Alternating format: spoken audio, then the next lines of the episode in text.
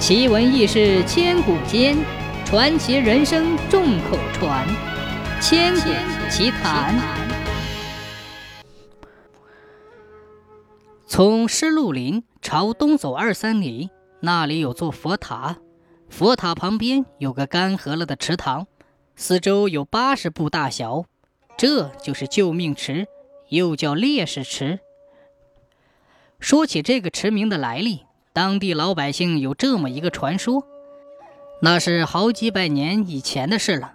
有个隐士在这池塘旁边搭了个草棚子，隐居下来。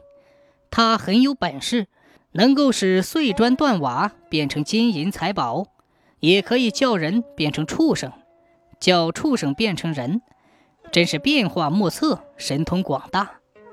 不过他还不能驾驭风云，也不能成仙登天。所以心中总是闷闷不乐。隐士到处寻找可以成仙的书籍，终于找到了一本。书上写道：“神仙是一种长生不老的本领，要学的人先要定下心来造一个土台，一丈见方，让一个勇敢的烈士手执长刀立在土台边上，屏住气息，一句话也不说，从傍晚一直坚持到天亮。”求仙的人要坐在土台中央，手按长刀，口里念着神咒，摒弃一切杂念，目不斜视，耳不旁听，这样到天亮就可以成神仙了。那时候，求仙人手里的刀就会变成一把宝剑，求仙人就可以腾云驾雾，飞上天空，加入神仙的行列。神仙是长生不老的呀。隐士想。万事俱备，只欠东风。只要找到那个能坚持一夜不开口的烈士，我就大功告成了。于是他四处寻找这样的烈士，寻找了好几年，走了很多地方，却仍然寻找不到一个合适的人。后来隐士在城里遇到一个人，正在路边嚎啕大哭。隐士一看他的相貌很像个勇士，就看中了他。上前问道：“勇士，你为何这样悲伤呢？”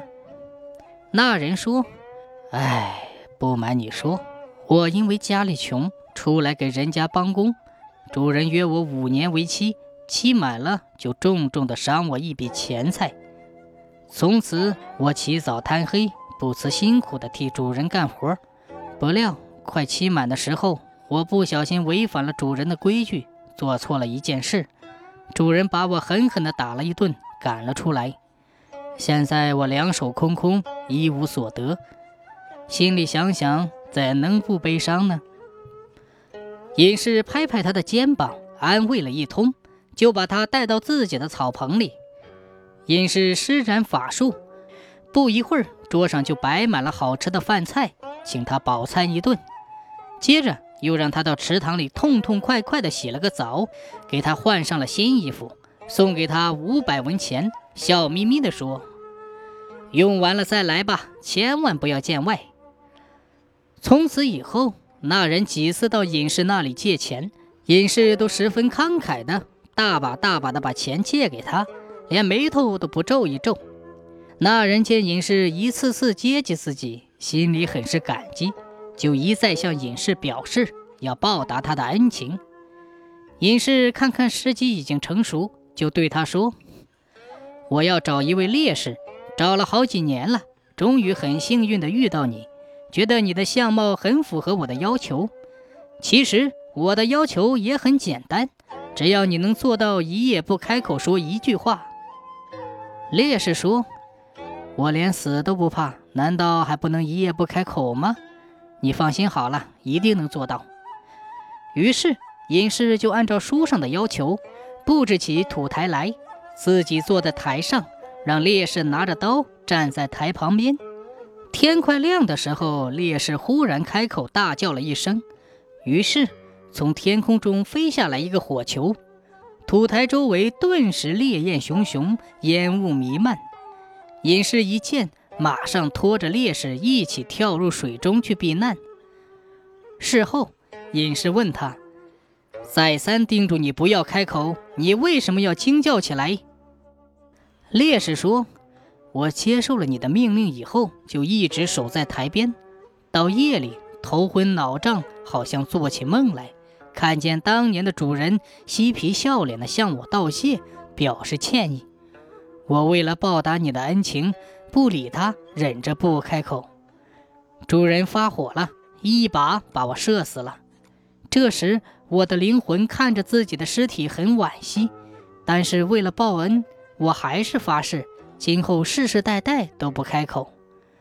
后来，只见自己投生在南印度一家大婆罗门家里，从受胎到出生，历尽苦难。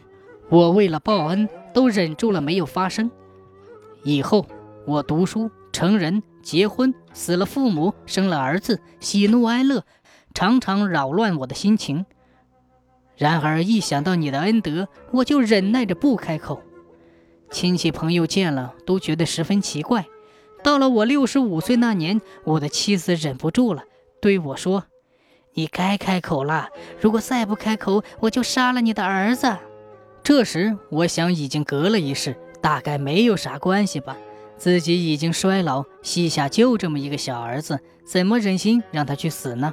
我拦住妻子，不让他杀自己的儿子，一时情急，就喊了这么一声。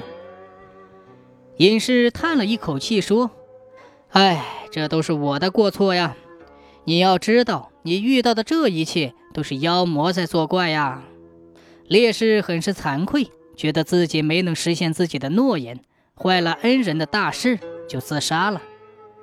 当地人把那池塘叫做救命池，那是因为池水保护了他们两个人没被火烧死；又把池塘叫做烈士池。那是为了纪念那个正直无辜的烈士。